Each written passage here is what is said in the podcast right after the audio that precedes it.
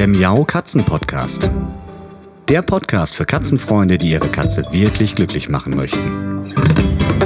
Erfahre, wie du das Lebensumfeld deiner Katze verbessern und damit auch Probleme vermeiden kannst. Lerne, was deine Katze für ihr Wohlbefinden braucht und lausche schnurrigen Themen für dich und deine Katze. Hallo und herzlich willkommen zu einer neuen Folge Katzenpodcast. Der Frühling ist immer noch da und ich bin ganz glücklich, weil es endlich alles so schön grünt und blüht draußen. Aber was mit dem schönen Wetter ebenso Einzug hält, sind etliche Plagegeister. Die Rede ist von Zecken und Flöhen, die unseren Katzen das schöne Wetter sicherlich manchmal ganz schön verleiden können. Darüber habe ich mit der Tierärztin Yvonne Lambach gesprochen, denn natürlich gibt es viele Mittel und Möglichkeiten, wie wir die Plagegeister eindämmen und von unseren Katzen fernhalten können. Viel Spaß beim ersten Teil des Interviews.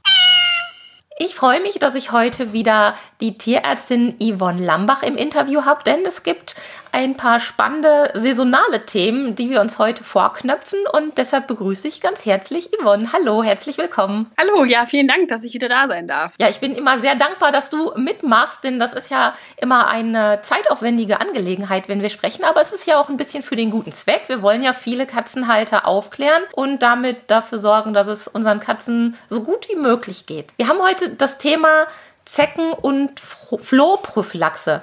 Und das ist ja ein Thema, was jetzt im Frühjahr schon wieder ganz arg im Kommen ist und die ja. Verunsicherung bei den Katzenhaltern ist recht groß. Kannst du uns einen kleinen Überblick geben, welche Produktarten gibt es überhaupt? Ich weiß, dass es da sehr verschiedene Herangehensweisen gibt und ähm, ja, vielleicht kannst du da so einen kleinen Einstieg mal geben, was es überhaupt für Produkte gibt, die wir benutzen können. Ja, das mache ich sehr gerne.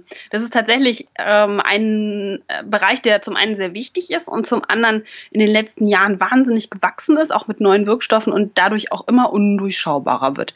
Das ist äh, tatsächlich auch für den Halter oder die Halterin dann ganz, ganz schwierig, da durchzuschauen. Ich musste gerade schmunzeln, weil du beim Wort Zecken- und Flohprophylaxe dich verhaspelt hast. Das passiert mir in der Beratung ständig. lustige Wörter raus. Deswegen muss ich das jetzt nochmal kurz erwähnen. Das äh, ganz klassisch. Äh, ja, verstehe. Genau. Ja, also es gibt äh, prinzipiell von der also wir unterscheiden die Produkte in erster Linie erstmal von der Applikation, also von der Anwendung am Tier. Mhm. Das sind natürlich noch ganz unterschiedliche äh, Wirkstoffe. Da ähm, gehe ich dann gleich nochmal ganz grob drauf ein. Aber das Wichtigste ist tatsächlich, ähm, wie bei allen Medikamenten, wie kriege ich das in die Katze, auf die Katze, wie wirkt der Wirkstoff wirklich ähm, mhm. Da gibt es einmal eben diese klassischen Spot-on-Präparate. Das kommt ja aus dem Englischen, also soll aufgeträufelt werden. Das kennen mhm. viele Besitzer. Ist äh, tatsächlich für die Katze oft eine schöne Geschichte, weil wir es ähm, in der Regel nur einmal im Monat oder sogar nur alle drei Monate anwenden müssen. Dann muss es ein bisschen antrocknen, aber dann merkt die Katze davon nichts mehr. Also dieses mhm. Präparat ist eine Option. Das andere ist das klassische Halsband. Das kennen wir ja auch sehr viel von Hunden. Bei der Katze ja. wird es auch angewendet und funktioniert auch sehr gut, also rein medizinisch betrachtet. Ist natürlich aber so eine Sache, wo man überlegen muss, will ich meiner Katze ein Halsband umlegen? Da sind zwar solche äh, sogenannten Prädilektionsstellen drin, also einfach so kleine Riffelungen, dass das auch reißt, wenn es irgendwo hängen bleibt. Das mhm. funktioniert auch. Aber da muss man so ein bisschen überlegen, ist das wirklich ähm, das Richtige für meine Katze. Aber Halsband ist auf jeden Fall auch ein ganz großer Klassiker. Ja. Und dann gibt es Tabletten, aber für die Katze ganz wichtig, nur gegen Flöhe und natürlich gegen Würmer, aber da reden wir jetzt ja gerade nicht drüber. Ähm, nicht gegen Zecken. Die Tabletten, das ist mir auch eine ganz wichtige ähm, Herzensangelegenheit, die Tabletten, die gegen Zecken und Flöhe wirken, sind nur für den Hund. Die sind nur für den Hund zugelassen und die werden auch nur vom Hund vertragen. Also ganz wichtig. Ah, ja dass man da nichts durcheinander bringt. Also Tablette bei der Katze ist wirklich ein Präparat, nur noch, ähm, was wir tatsächlich ganz gerne anwenden, wenn wir so einen ganz massiven Flohbefall haben, gerade auch in der Praxis. Und die wirkt sofort, also wirklich sofort, also nach einer Stunde etwa. Und die kann man so, ja, das ist ganz gut. Die kann man sogar, wenn die Patienten so gar nicht äh, sich behandeln lassen wollen, dann kann man die sogar äh, wie so ein Zäpfchen anwenden, also dass man die sozusagen Popo steckt. Also oh. so eine Option, ja, das wirkt dann auch und äh, ist gerade im Tierschutz halt auch eine ganz wichtige Sache, wenn man so eine Masse ja. Flohbefall hat. Genau. Und dann gibt es und da musste ich auch noch mal ein bisschen recherchieren, weil ich das so ewig nicht mehr angewendet habe und dachte, das gibt's nicht mehr. Es gibt eine Injektionslösung, die ist schon ganz, ganz lange auf dem Markt. Ähm, das heißt, da wird wirklich eine Spritze gegeben, Ach. wirkt aber auch nur gegen Flöhe. Also ganz wichtig ja. an der Stelle. Ähm, und die ist spannenderweise auch zugelassen für tragende und laktierende Kätzinnen. Ähm, ich denke, dass die ganz am Anfang in diesem Zulassungsverfahren ähm, äh, da eben ganz genau hingeguckt haben. Und das ist zum Beispiel ein Präparat, was da eben auch zugelassen ist und für die anderen Präparate steht überall, dass die Verträglichkeit ähm, für Tragende und Laktierende gar nicht getestet wurde oder zumindest nicht ausreichende Zahlen von, ähm, von Tests in den Zulassungsverfahren vorliegen. Das ist ja spannend. Ja, aber grundsätzlich würde ich jetzt aus dem Bauch heraus sagen, so als Laie, wenn ich gerade eine Katze habe, die nicht trächtig ist, dann würde ich von der Spritze doch eher absehen, eigentlich. Genau. Ja, und ähm, das sind letzten Endes die Formen, die wir zur Verfügung haben.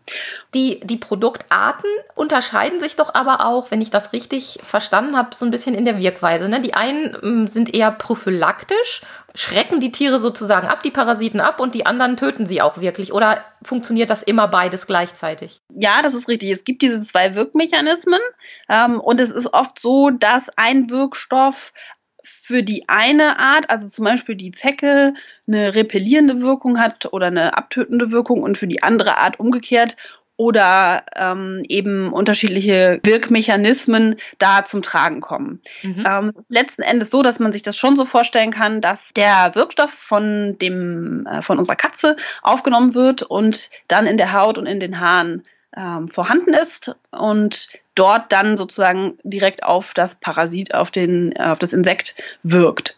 Und manche werden halt sofort abgetötet und manche werden eben nur von abgehalten, ähm, weiter äh, hochzukrabbeln sozusagen. Mhm. Und das ist äh, tatsächlich sehr, sehr komplex, weil es eine, wirklich eine große Bandbreite an Wirkstoffen gibt. Ähm, da ins Detail gehen ist ein bisschen schwierig, aber es ist so, dass man da auf jeden Fall ganz genau hingucken sollte, da hast du recht. Denn es geht ja bei manchen Geschichten wirklich darum, dass wir nicht wollen, dass die Zecken zum Beispiel äh, lange genug saugen, um dann einen Krankheitserreger zu übertragen. Also da muss mhm. man immer genau hinschauen, mit welche, was möchte man eigentlich verhindern und was ist da der gute Weg zu. Ja, und wahrscheinlich auch, was ist die Ausgangssituation? Wenn ich schon viele Tiere, zum Beispiel Flöhe, an der Katze habe, muss ich ja mhm. sicherlich anders vorgehen, als wenn ich einfach nur vor Flöhen schützen möchte, ne? Korrekt, ja, ganz mhm. korrekt. Genau. Wie geht man denn da am besten vor? Also ich würde jetzt mal sagen, mm, das Thema Zecken- und Flohprophylaxe ist ja eher etwas nur für die Freigängerkatzen. Also Dolly und Pauli hatten toi toi toi bisher noch keine Flöhe oder Zecken, auch wenn das ja theoretisch möglich ist, also Flöhe sowieso, weil man sie mit reintragen kann. Also ich kann mich erinnern, der Kater meiner Eltern, unser geliebter Tiger, der hatte als Wohnungskatze mal Flöhe und zwar nicht zu knapp, weil offensichtlich ein Floh aus dem Flur den Weg äh, in die Wohnung gemacht hat, weil es da auch Hunde im Haus gab und mhm. da waren wir echt überrascht. Also das, äh, da war er auch schon ein bisschen was älter und wir hatten ja. lange Freude an den Flöhen, das weiß ich noch. Also die haben ihn wirklich sehr massakriert und das oh, war ja. gar nicht so einfach. Also das heißt, es ist nicht so ganz nur ein Thema für die Freigänge, aber zumindest in der Prophylaxe. Genau, da stimme ich dir auch zu und ich ähm, habe da neulich auch einen ganz spannenden Fall gehabt, war auch eine Katze, die nur drin ist und nur auf dem Balkon und die hatte immer wieder Flöhe und die wurden dem nicht Herr und haben es auch nicht verstanden. Und letzten Endes haben sie dann rausgefunden, dass die Flöhe auf dem Balkon Rasenteppich saßen sozusagen. Ach. Und die sind wahrscheinlich auch mit reingekommen. Mhm. Also man kann das nie hundertprozentig ausschließen. Für die drinnen Katzen ist es aus meiner Sicht unter Umständen deswegen wichtig, wenn wir einen Patient haben mit einer Flohspeicheldermatitis. Da würde ja im Prinzip wirklich nur ein Floh aus dem Treppenhaus reichen, um eine massive Hautentzündung wieder ähm, aufflammen zu lassen, sozusagen. Was ist das genau? Woran merkt man das, wenn eine Katze an sowas betroffen ist? Wahrscheinlich Juckreiz? Genau, Juckreiz und dann kommt es wirklich zu einer Hautentzündung und man versteht gar nicht, wo das jetzt herkommt. Das ist etwas, da muss man wirklich ganz genau hingucken. Das ist letzten Endes etwas, was man auch testen kann, wenn man dann eine äh, Katze mit starken ähm, Hautentzündungssymptomen hat. Aber das ist letzten Endes das, was man sehen würde. Man würde sehen, dass die Katzen sich wahnsinnig kratzen und dass es teilweise auch zu nässenden ähm, Hautausschlägen kommt. Und dazu reicht mhm. wirklich nur ein Floh, der vorbeihüpft. Dazu brauche ich keine massiven, keinen massiven Flohbefall. Und das ist das, was, was immer ganz schwierig ist ähm, in, der, in der Behandlungsstrategie, auch bei der Flohspeichelddermatitis, weil einem das einfach nicht so klar werden will manchmal. Mhm. Okay, das heißt also mal kurz zusammengefasst als Zwischenstand, wir haben die Freigänger, die definitiv eine Prophylaxe brauchen, also die wenigsten werden ungeschoren davon ja. kommen, wenn man nichts ja. macht. Und die Wohnungskatzen, die muss man dann besonders angucken, wenn mal ein außergewöhnlicher Fall von Juckerei und Hautveränderung auftritt. Ganz genau, ja, richtig. Und für die Freigänger ist es tatsächlich davon abhängig, wie ist letztendlich der Infektionsdruck. Also wenn man zum Beispiel mal schaut, bei den Zecken, ähm, da gibt es ja große Unterschiede noch zwischen Süd- und Norddeutschland, grob mhm. gesagt. Ist nicht mehr ganz so einfach, aber grob gesagt, was da an potenziellen Krankheitsüberträgern in der Zecke so sitzt, gibt es da große Unterschiede. Das heißt, man würde pauschal gesagt in Süddeutschland eine andere Beratung machen als in Norddeutschland. Es mhm. war so, dass die meisten Patienten, die an solchen Krankheiten ähm, erkranken, wie zum Beispiel Anaplasmose, Borreliose, Babesiose und so weiter, sind Hunde. Das muss man ganz klar sagen. Früher hat man gesagt, mhm. hat da kein Problem mit. Das kann man nicht mehr ganz so sagen. Wir haben tatsächlich immer mal wieder Fälle, wo solche Erkrankungen auch von der Zecke auf die Katze übertragen werden. Und da muss man einfach dann schauen. In Norddeutschland wird es eher unwahrscheinlich sein. Und ähm, das ist letzten Endes der entscheidende Punkt bei der Beratung. Ich würde sonst auf jeden Fall immer sagen, eine Freigängerkatze sollte einen guten Schutz haben, das auf jeden Fall. Mhm. Aber da muss man natürlich auch ein bisschen schauen, wie ist die Bedingung im Patienten? Ist das ein ganz gesunder Patient? Hat er irgendwelche Vorerkrankungen? Und da nochmal ganz individuell einfach entscheiden. Ja, individuell ist ein gutes Stichwort. Wie individuell ist denn die Wirkung? Ich habe gehört, dass nicht jedes Produkt bei jedem Tier gleichsam gut anschlägt. Also im, im Schutz und auch in der, ja, in der, in der Behandlung, in der Abtötung der Tiere. Mhm. Gibt's das? Also muss ich da individuell auch nochmal anschauen, was bei meiner Katze am besten funktioniert? Also prinzipiell sprechen wir ja hier über zugelassene Arzneimittel, wo die Wirkung am Patienten getestet wurde. Also nicht über Präparate aus dem Zoohandel oder Internet, die kein Arzneimittel sind. Das ist einmal der eine Punkt. Das muss man nämlich da immer ein bisschen hinterfragen. Da will ich auch gleich nochmal drauf zu sprechen kommen. genau. Also das ist ein ganz wichtiger Punkt. Dann ist es so, natürlich ist in jeder Population gibt es irgendwie Individuen, die so ganz am Rand sind, die irgendwie nicht so funktionieren wie die anderen, also wie die Mehrheit. Das kann schon auch mal sein. Das will ich nicht ausschließen.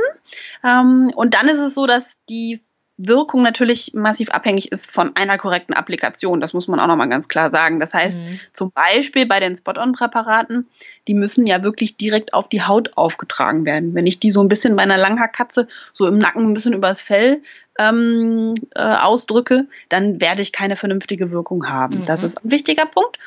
Und es ist so, dass wir tatsächlich wissen, dass, dass gerade bei den Flöhen ähm, ältere Wirkstoffe, sage ich jetzt mal, durchaus nicht mehr diese Wirkung haben, die wir vom, von Beginn an kannten sozusagen. Mhm. Also da wird diskutiert, dass die Flöhe eventuell da eine gewisse Resistenz entwickelt haben. Das ist aber, da gibt es keine Veröffentlichungen zu. Das sind einfach Erfahrungswerte, wo man dann sagt, okay, dann wechsle ich lieber auf ein moderneres Präparat. Das kann schon mal sein. Also mhm. wäre eine Genau.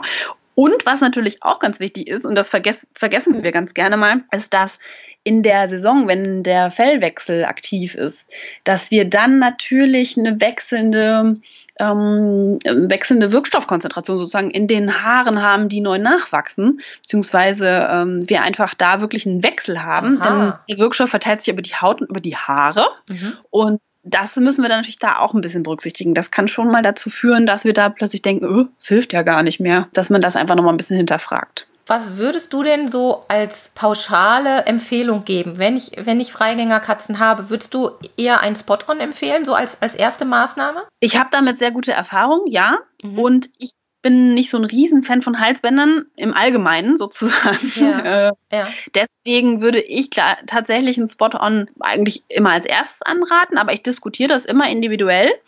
Und ähm, der Nachteil bei einem Präparat, was ich in die Katze reingebe und nicht mehr wegnehmen kann, ist natürlich definitiv, dass wenn ich irgendeine Reaktion habe, dass ich die dann nicht einfach wieder abschalten kann. Mhm. Und das ist einfach was, was wir auch immer nochmal kurz besprechen. Aber prinzipiell sind diese Spot-on-Präparate richtig gut wirksam und machen selten Probleme. Und die halten Zecken und Flöhe ab und töten sie auch ab, falls sie mal zu beißen. Genau, also das ist äh, je nach Zusammensetzung des Präparates ist das genauso, dass sie Zecken und Flöhe im optimalen Falle beide ähm, abhalten und eben auch abtöten. Und das ist eben aber wirklich vom Wirkstoff abhängig und manchmal ein bisschen komplex. Ja. Weil letzten Endes ist es so, dass natürlich das Ziel ist, dass die Zecke oder Floh nicht beißen kann und Krankheitserreger übertragen kann.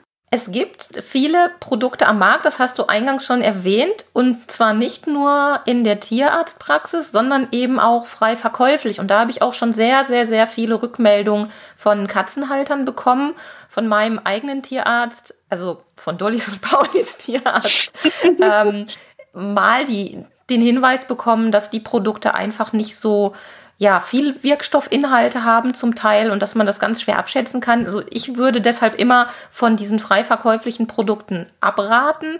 Was ist da dran? Naja, ich gehe jetzt mal also ich, ich würde dabei bleiben, dass ich sage, dass die zugelassenen Arzneimittel eben getestet sind in ihrer Wirkung und auch in ihren Nebenwirkungen. Mhm. Punkt eins. Punkt zwei ist, äh, da gibt es ja wahnsinnig viele Präparate auf dem freien Markt und da weiß man teilweise nicht, was da drin ist und was das auch bewirken soll. Ja. ja. Und ich würde das auch immer anraten, dass man ein Arzneimittel wählt, weil ich einfach denke, wenn das andere nicht funktioniert, hat man einfach schon so viel Geld aus dem Fenster geworfen. Ja. Äh, das, und die Katze hat da nichts von. Und das ist einfach etwas, was ich auch immer wieder sehe. Es kommen Katzen mit Flohbefall, massiven Flohbefall. Leute sagen, ja, ja, wir haben was drauf gemacht. Und dann frage ich, ja, wo haben sie das denn gekauft? Ja, da und da im äh, Futtermittelhandel. Und ähm, ja, dann muss ich halt leider sagen, dass das einfach nicht ausreicht in der Wirkung. Und dann sind die Leute hm. traurig. Also als eigene Erfahrung zu, zu diesen Produkten kann ich auch nur sagen, äh, ich bin ja schon ein bisschen in der Heimtierbranche ja. herumgekommen und habe da auch auf Fachmessen, auf internationalen Fachmessen schon mit Herstellern gesprochen, sofern mir das sprachlich möglich war, muss ich ja. da tatsächlich sagen, weil die Wege, die diese Produkte heutzutage nehmen, bis sie einfach hier bei uns im Zoofachhandel verkauft werden, die sind teilweise echt schräg und da kann man sich zum Teil, oder ich mache mir da zum Teil sogar schon bei Spielzeugen mhm. ganz große Gedanken, wenn es Produkte sind, die explizit zum Beknabbern, zum Schlecken und keine Ahnung was gemacht sind, weil einem niemand sagen genau. kann, was da drin ist und wie und ob es überhaupt getestet wurde. Und ich erinnere mich da an so einen Schleckstick für Katzen, den ich auch als äh, Warenprobe mitbekommen habe von irgendeiner so Messe. Da war Katzenminze drin und das sollte irgendwie, keine Ahnung, was ganz toll für die Katzen sein. Ich habe es meinen Katzen nicht angeboten, weil es war einfach total schräg auf der Verpackung, aus welchen Ländern da, was das für Wege genommen hat. Und wenn man sich das jetzt mal vorstellt mit den Produkten, die jetzt auch noch andere Wirkungen haben sollen, wäre mir da auch persönlich das Risiko wirklich ja. zu groß. Also da mag es ja. sicherlich auch Ausnahmen geben und ich will da jetzt nicht äh, gegen alle wettern, die es da so gibt, aber sicherlich muss man da bei den einzelnen Produkten ganz genau hinschauen ähm, und auch mal ein bisschen skeptisch sein. Und auch wenn man dann nachfragt, es kann einem eigentlich auch im Geschäft in der Regel kaum jemand sagen, wo die wirklich herkommen und was da wirklich für Sachen drinstecken, weil die auch nur sehr mäßig ausgezeichnet genau. sind, um es mal Ja, genau, die Deklaration ist da tatsächlich ein Problem. Und das eine ist eben, ob es wirkt oder nicht wirkt. Und das andere ist, dass wir teilweise wirklich nie wissen, was sind da für Trägersubstanzen drin sind die wirklich verträglich? Also es geht ja gar nicht dann mehr darum, ob sie mhm. helfen, sondern dass sie schaden. Ja, und da genau. bin ich mit dir völlig einer Meinung. Ja, da muss man ganz vorsichtig sein. Ja. Richtig. Also das ist im Prinzip auch schon ein allgemeines Risiko, was wir da haben. Ähm, denn gewiss gibt es auch bei der Anwendung der gängigen Floh- und Zeckenpräparate Risiken für unsere Tiere. Und das wird ja auch immer wieder diskutiert, inwiefern man das überhaupt machen soll. Kannst du da was zu sagen? Denn einerseits ist es natürlich einleuchtend, dass wir die Tiere nicht auf unseren Katzen haben wollen und dass, dass es da auch ein, ein gewisses Erkrankungsrisiko gibt, weil diese Parasiten wiederum selbst Krankheiten übertragen können. Und andererseits sind natürlich auch die Produkte teilweise schon recht hart in ihrer Wirkung. Genau, also da gehe ich sehr gerne drauf ein, weil es ist ganz wichtig, dass man sich damit auseinandersetzt, damit man nicht am Ende zu viel Angst hat, was Gutes zu tun. Ähm, mhm. Einmal geht es natürlich um klassische Arzneimittelnebenwirkungen. Das hat jeder Wirkstoff hat in irgendeiner Form ein Nebenwirkungspotenzial, das wissen wir. Ähm, das wird auch untersucht und die gängigsten Probleme, die bei solchen Präparaten auftreten, sind in der Regel eben Juckreiz, wenn so ein Halsband zum Beispiel genutzt wird oder wenn eben das Präparat im Nacken aufgeträufelt wird, kann es eben auch zu Juckreiz kommen. Es kann da auch ein bisschen das Fell ausgehen, das kann sich auch entzünden. Und es kann natürlich auch definitiv allgemeine Nebenwirkungen haben, so dass die Katze ein bisschen müde erscheint mhm. und so ne, nicht so gut drauf ist. Das kann passieren, passiert sehr selten. Also das sind so diese klassischen Arzneimittelnebenwirkungen. Dann muss man nochmal genau hingucken, wie wird das Präparat verstoffwechselt. Ist es für meinen Patienten wirklich geeignet? Ähm, ganz allgemein eben bei, bei krank, äh, vorerkrankten Tieren, da gucken wir nochmal ganz genau hin und diskutieren das. Was macht Sinn, was macht keinen Sinn, muss es sein, muss es nicht sein.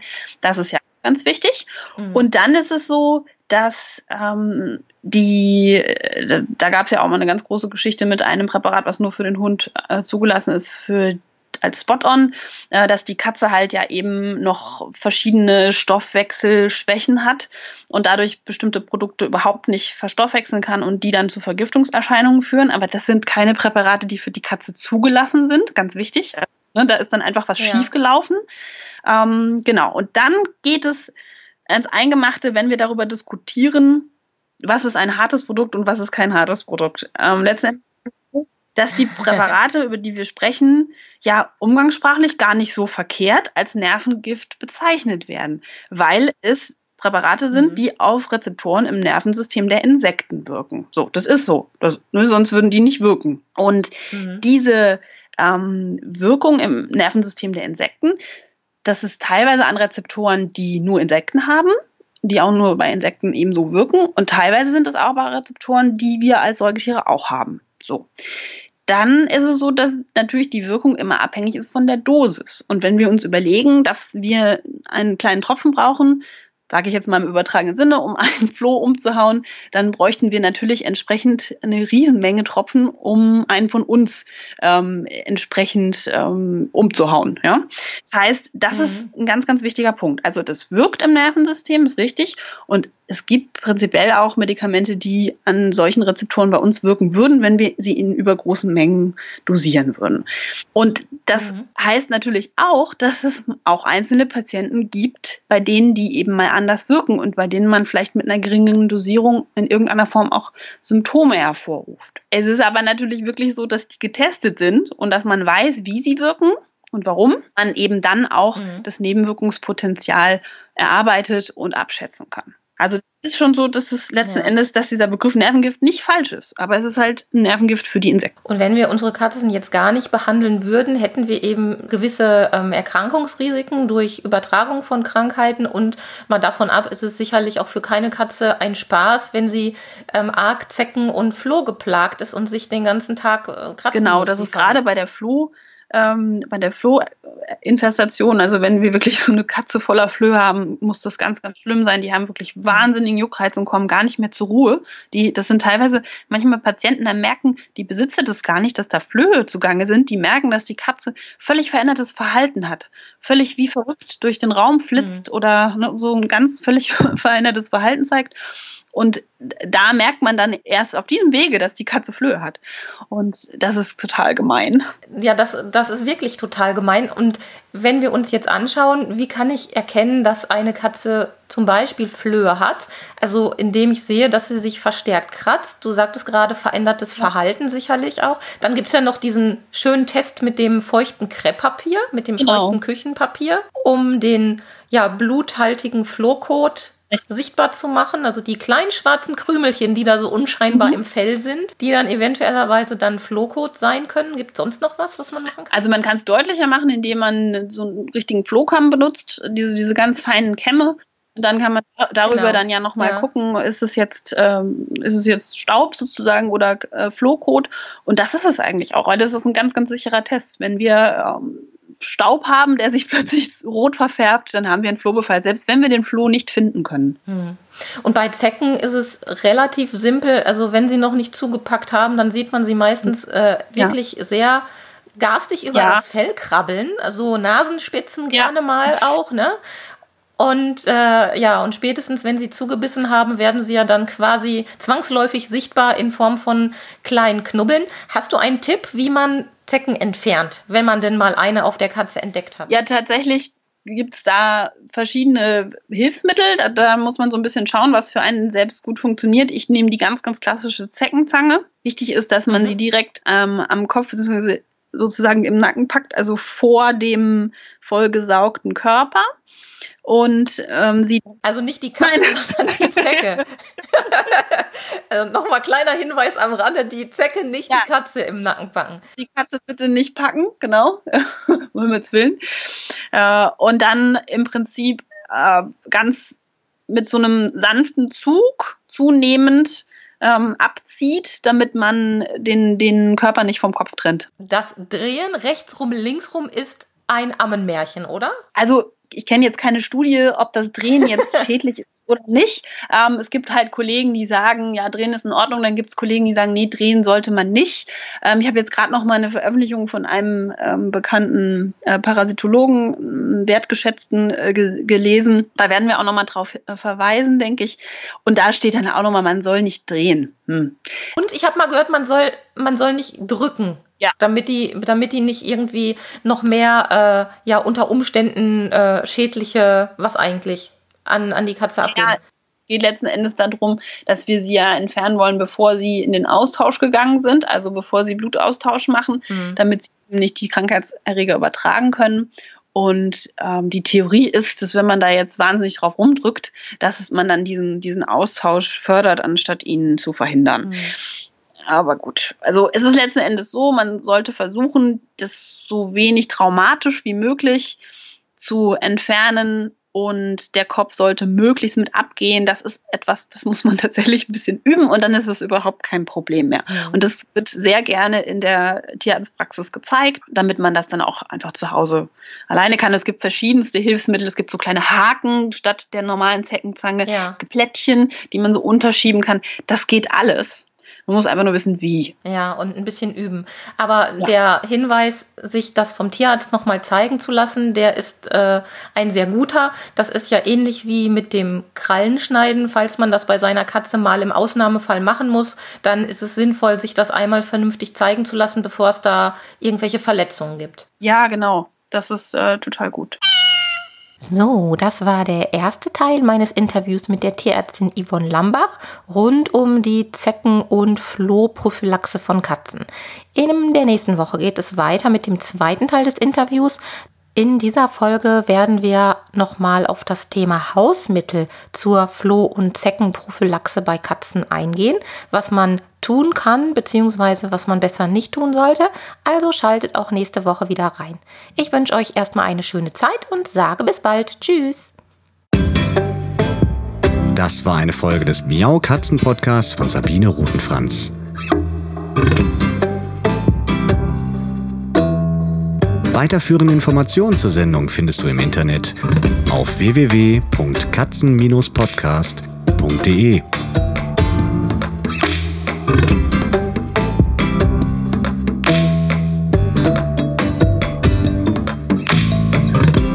Und jetzt aus die Maus.